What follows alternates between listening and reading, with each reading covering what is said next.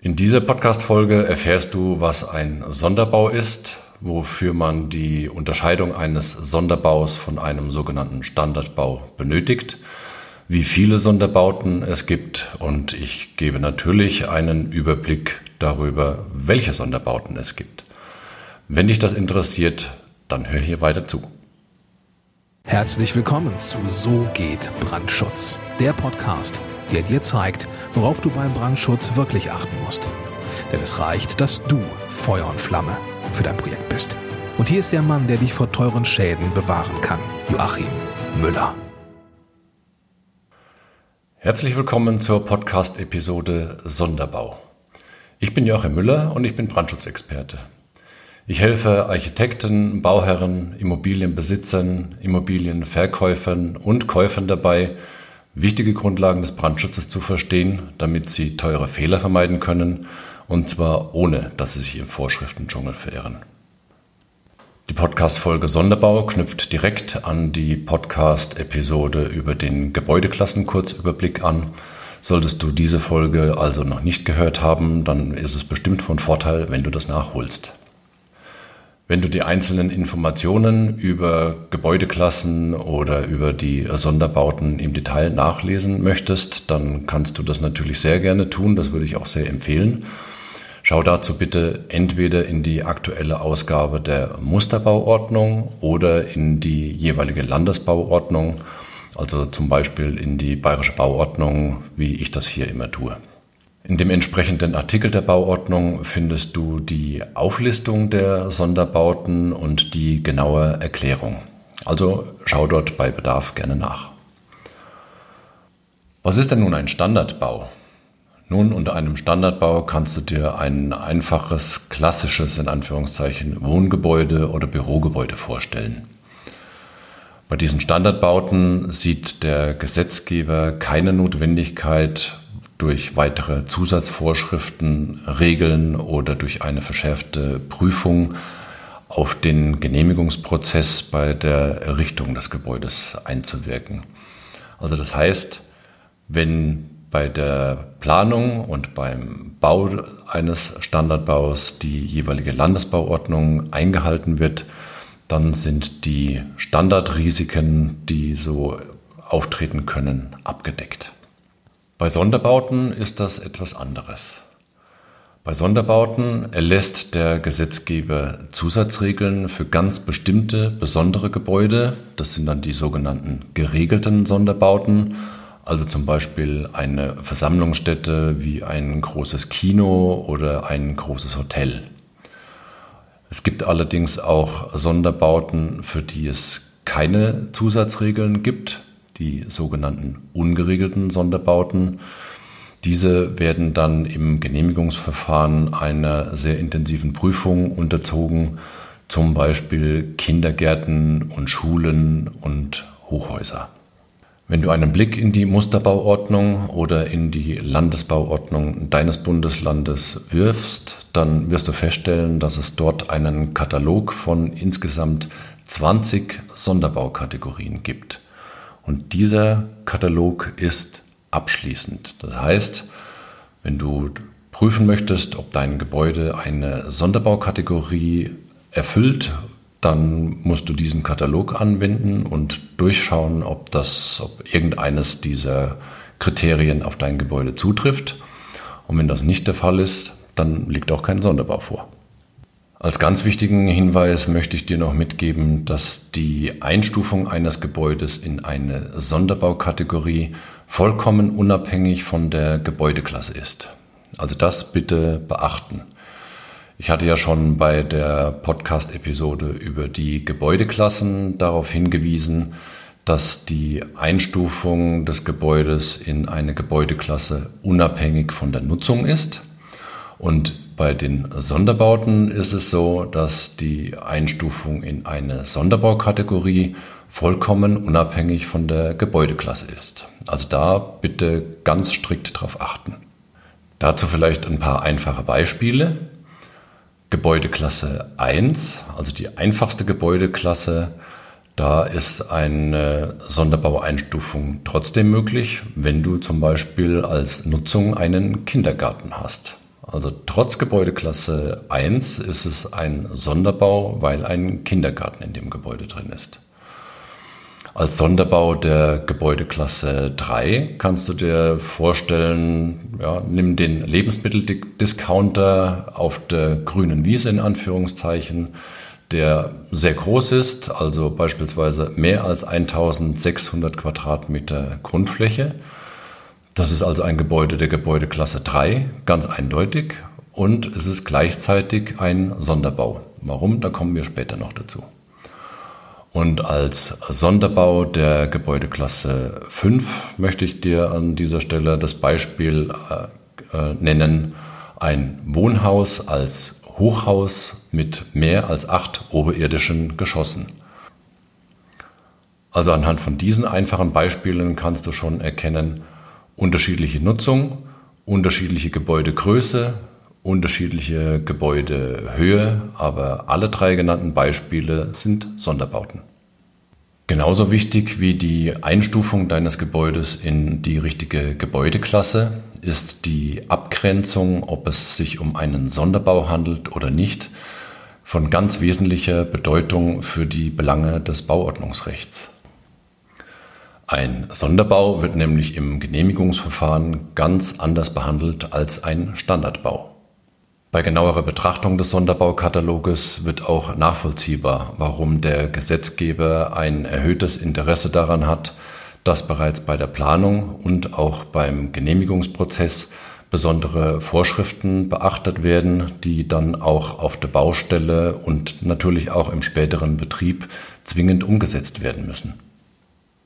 Bevor ich jetzt auf die einzelnen Sonderbaukriterien eingehe, möchte ich dich beruhigen. Ich werde natürlich nicht im Sinne von betreutem Vorlesen die Musterbauordnung oder die bayerische Bauordnung an dieser Stelle im genauen Wortlaut wiedergeben, sondern ich werde versuchen, mich möglichst kurz und präzise zu halten, aber trotzdem alle Sonderbaukriterien zu nennen. Und zu den jeweiligen einzelnen Sonderbauthemen wird es dann zu gegebener Zeit einzelne Podcast-Folgen noch geben. Also werden wir mal konkret. Der Sonderbaukatalog ist, auch wenn das auf den ersten Blick aus der Landesbauordnung so nicht hervorgeht, im Wesentlichen in fünf Punkte untergliedert. Die erste Hauptkategorie bilden dabei bauliche Anlagen oder Gebäude, die besonders hoch sind, also Hochhäuser oder bauliche Anlagen mit einer Höhe von mehr als 30 Meter, zum Beispiel ein Kamin in einem Industriegebäude. Die zweite Hauptgruppe bilden Gebäude mit Räumen oder Gebäude, die selbst eine sehr große Grundfläche haben, also Gebäude mit mehr als 1600 Quadratmeter Grundfläche des größten Geschosses. Ausgenommen davon sind Wohngebäude und Garagen. Verkaufsstätten mit Verkaufsräumen und Ladenstraßen mit insgesamt mehr als 800 Quadratmeter. Und Gebäude, die eine Büro- und Verwaltungsnutzung haben, mit Räumen, die einzeln eine Grundfläche von mehr als 400 Quadratmeter haben also sogenannte Großraumbüros.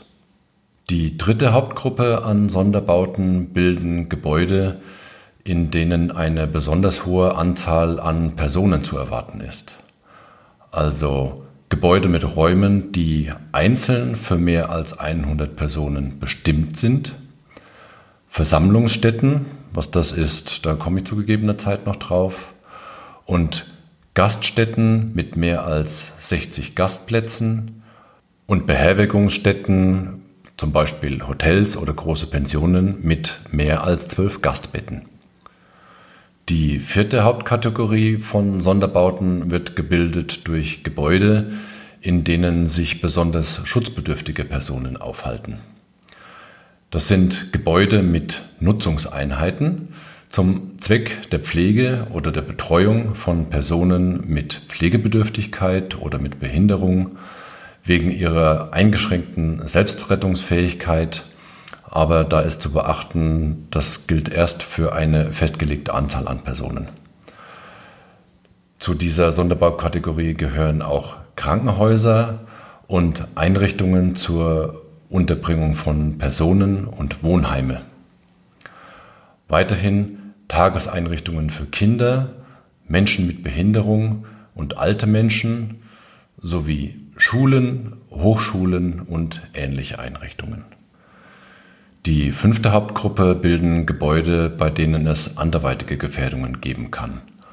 Da sind zu nennen Justizvollzugsanstalten, Camping- und Wochenendplätze, Freizeit- und Vergnügungsparks, fliegende Bauten, also zum Beispiel Festzelte, die genehmigt werden müssen, Regallager mit einer Oberkante des Lagerguts von mehr als 7,50 Meter Höhe, also zum Beispiel ein automatisches Hochregallager bei Amazon zum Beispiel.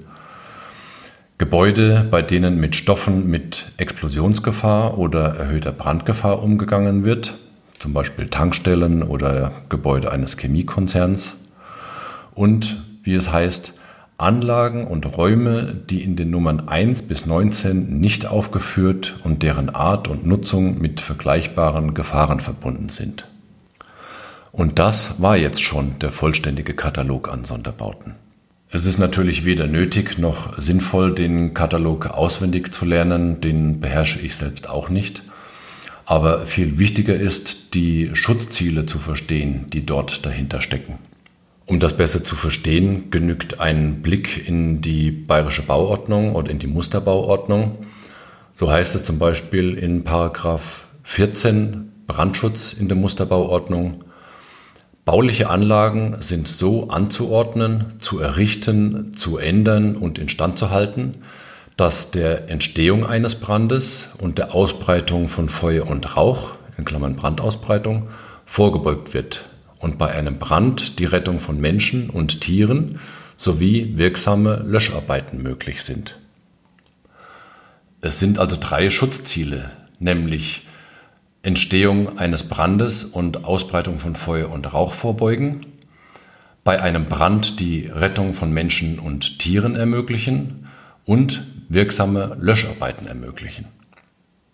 Wenn man diese drei Schutzziele im Blick hat, dann werden die einzelnen Kriterien des Sonderbaukataloges auch wirklich plausibel.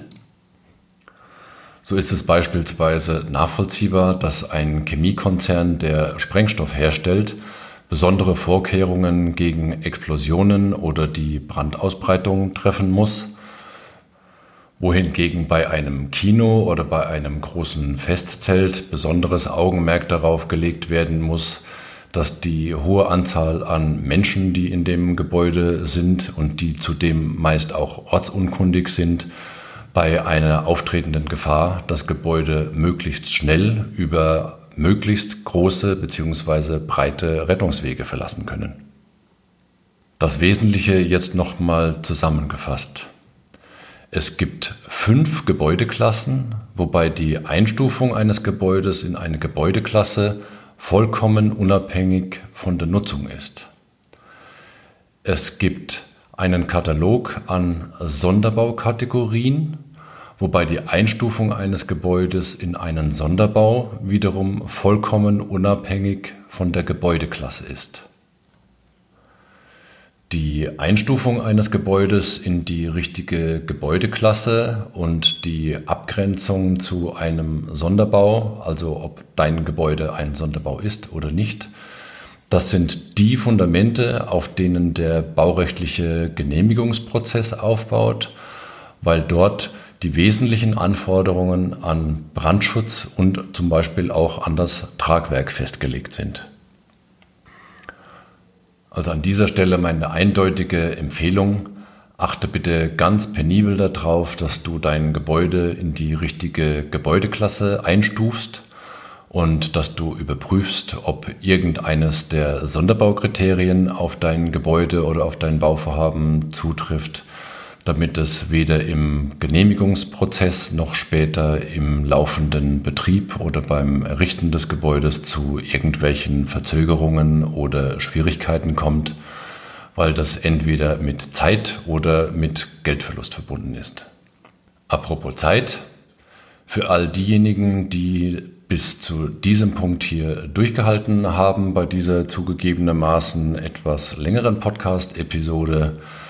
Ich biete dir an, dir die Tabelle der Sonderbaukriterien gerne per E-Mail zuzuschicken. Wenn du das möchtest, dann schicke mir doch eine E-Mail an podcast.so-geht-brandschutz.de. Ich werde auf jeden Fall darauf antworten. Weitere Kontaktinformationen und rechtliche Hinweise findest du unten in den Show Notes. Ich hoffe, dass auch in dieser Podcast-Episode wieder einige wertvolle Erkenntnisse für dich dabei waren. Und solltest du den Podcast noch nicht abonniert haben, dann würde ich mich natürlich sehr freuen, wenn du das tust und wenn du den Podcast an deine Freunde, Bekannte oder Geschäftspartner weiter vermittelst damit möglichst viele Menschen von diesem Zusatzwissen profitieren können. Solltest du Interesse an einer besonderen Podcast-Episode haben, dann freue ich mich natürlich, wenn du mir eine Nachricht zukommen lässt über das Thema, das du dir wünschst. Ich werde sicherlich darauf eingehen. So, und zum Schluss dieser Podcast-Episode wünsche ich dir natürlich auch dieses Mal wieder viel Freude und maximalen Wirkungsgrad bei allem, was du heute tust. Viele Grüße, dein Joachim Müller von So geht Brandschutz.